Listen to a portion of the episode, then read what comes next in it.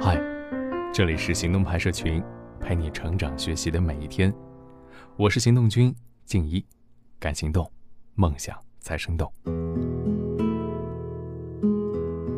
你的大学辅导员有没有在你曾经毕业前夕的时候，要求你们写一份未来一年或者两年内的职业规划呢？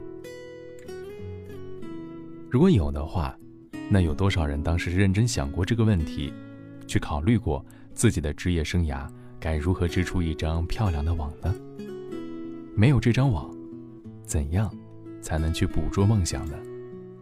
好了，今天和你分享的文章选自书籍《远见：如何规划职业生涯三大阶段》。希望对即将毕业的朋友，或者是工作多年还没有认真做过职业规划的各位，有所帮助。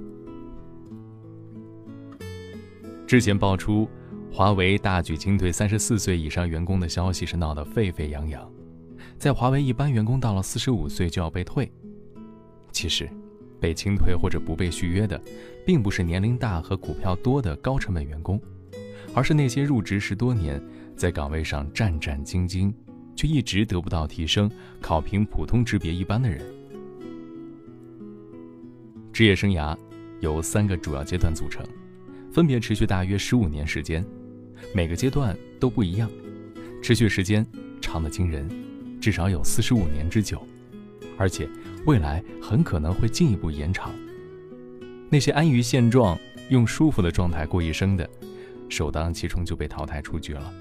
那么，我们又该怎样来规划职业生涯的三个阶段呢？第一阶段是强势出发的时候，在这个阶段。要为职业生涯打好基础，并建立良好的早期习惯。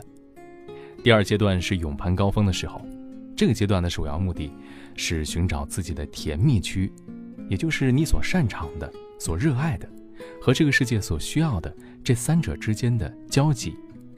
你要专注于自己的长板，而且大可忽略自己的短板。第三个阶段就是致力于实现持续的影响力了。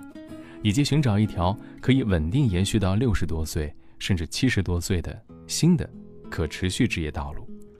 想象一下，当你四十岁，不得不永远告别自己的工作，以一己之力创立一家公司，你会怎么做啊？谁都不会等你。如果你自己选择了不跑，就不要怪别人跑得太快。为了推动自己走完这段漫长的旅程，你需要大量的职场燃料。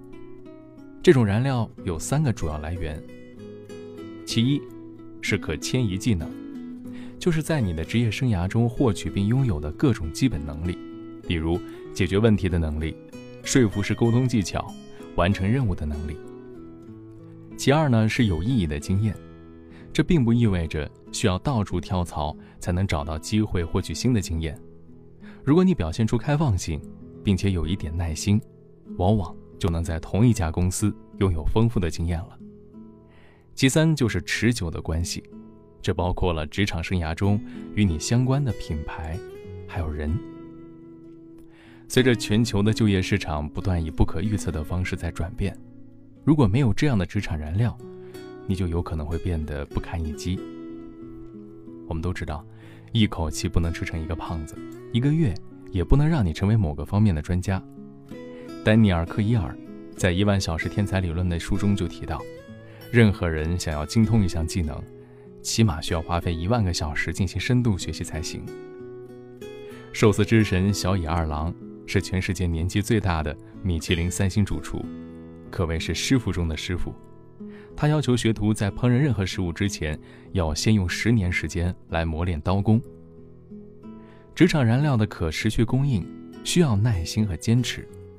有人之所以能成为精通某一方面的专家或者大师，不仅是因为有天赋，而且是因为数千小时的学习、体验和实践。你在工作和生活中如何投资时间，对你的成功和幸福有深远的影响。当我们还是职场新人的时候，由于我们对于工作内容不是很了解和熟悉，尽管很辛苦，但是一直在进步。慢慢的，随着技能的熟练。我们的经验越来越丰富，在一个岗位上已经非常得心应手，毫无压力。对熟悉的工作，只需要机械性的应对就可以了。我们成为了职场老司机，同时也进入了舒适区。你以为现实安稳，岁月静好，就停在这儿也不错。但现在的现实是，你停在原地，外部环境却日新月异。回过头来，你被倒退千里万里了。职场环境不断的在变化，你的人生目标也会发生变化。你必须时刻保持探索和学习的状态。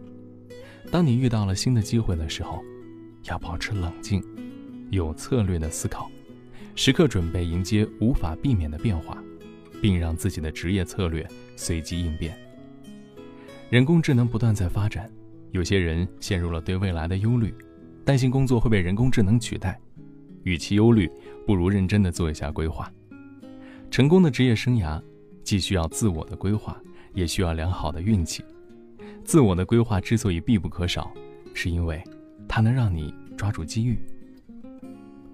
职业生涯远远不止于一份工作，而是生活的一大部分。这就是为什么你需要一个职业规划的框架的原因。